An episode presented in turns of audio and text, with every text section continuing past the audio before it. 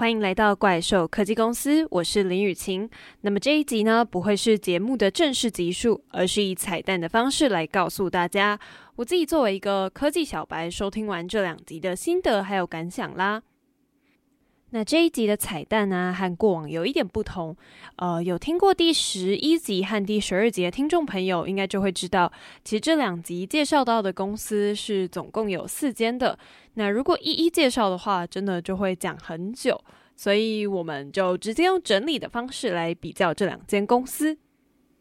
那么首先，我们可以看到的是来自中国的两间公司。那他们两间虽然还没有说到是科技巨头，但目前其实也可以说是非常具有竞争力的新世代潜力公司。那没有错，分别就是第十一集介绍到的小米以及字节跳动。那首先说到小米的话，就可以来谈谈小米模式。他们主要呢是有三大业务：手机、智能硬体和网络。那手机的利润呢，虽然是比较低，但是是小米的核心业务。而智能硬体呢，是小米的竞争力来源哦，因为它是生态系黏着度的关键。也就是说，因为只有小米才能控制小米，所以它是生态系黏着度的关键。而最后的网络事业啊，则是小米利润最高的部分。也就是说，他们其实和 Apple 一样。是靠手机背后的服务赚钱，那也就是综合这三者，透过低价的硬体去获取广大的用户，然后为其的网络服务导流，填充大数据资料库。而接下来要介绍到的字节跳动这间公司，说真的，刚开始听到字节跳动，我也完全不知道这是什么公司。但说到它推出的知名影音软体，也就是抖音。就真的会比较有感觉，它其实就是推出抖音的公司啦。而虽然它和小米在同一集被介绍到，而且都是我们说到的新世代潜力公司，但是啊，他们的经营策略是真的差蛮多的。字节跳动的多个短视频策略，基本上啊是能够分成三个层次来讲，那分别会是战略版图、组织结构以及文化导向。那说到战略版图呢，其实就是说在同一个领域当中啊，字节跳动会发布很多个产品，那哪一个好用就用什么的模式。像是他们刚开始推出抖音的时候，也是跟着火山跟西瓜短视频一起推出的，最后才是抖音脱颖而出这个样子。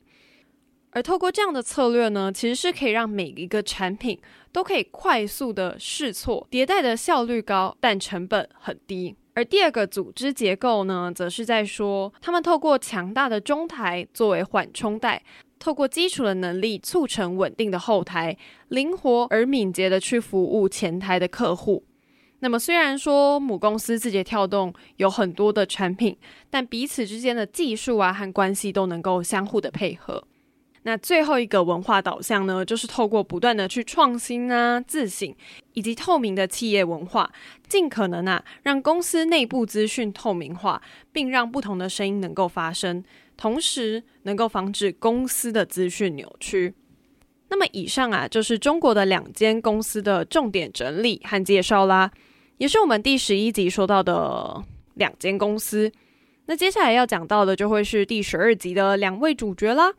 其实也就是我们国家的两间公司啦，分别是华硕跟宏基。那么一样，我们其实可以简单的整理一下，他们这两间具有相似背景的公司，他们是有什么的差异？首先啊，让我们先说到华硕。华硕啊，它有一个相当重要的经营理念，那就是重本务实，追求第一。因此啊，华硕的企业文化核心啊，就是要去除虚假，由上到下都要非常的透明。那每一个环节都要要求做到最好。再来啊，就是大家不要忘记，这间公司其实是由四个工程师去创立的，所以啊，他们有和 Sony 相似的工程师文化，透过技术领先啊，以及良率的提升来建立品牌。而这样的严谨啊，其实是也有显示在公司的理财策略上的，他们走的是一个赚多少存多少的风格。所以啊，华硕所有的投资都是基于营运发展需要转投资的企业，那他们基本上都是持股百分之百哦。这样严谨的风格啊，和他们的领导人是有蛮大的关系的。前董事长施崇棠就曾经说过，除非啊是时效性很强，必须要仰赖和其他公司合作来抢占先机，不然呢、啊，其实根本没有合作的必要性，能自己做就自己做，甚至啊连外国要投入资金，华硕都不会轻易点头哦。当然，也就是这样子的严谨啊，能够让华硕从原本小而美的企业慢慢走向大而美。那说完华硕啊，接下来就要来说说宏基的企业文化啦。那其实他们是有一个不留一手师傅的观念，他们希望主管啊都能够尽心的培养部署，强调永续的经营。那这也就延伸了标杆学院这个东西，用来培养宏基的经理人。让他们能够拥有国际化管理以及策略差异化的能力，而这些被培养出来的人才啊，集团其实是会征询他们的意愿，去成立一间新的公司，而总公司啊，他们会全额出资，直到企业第一次增资，就会开放员工去认股，让员工为了整个企业的成长努力。而宏基这个很特别的内部创业企业文化。这其实也和施正荣“人性本善”的理念相互呼应，因为啊，他认为人性本善，所以要能够互信，而互信呢，才能够倾囊相授，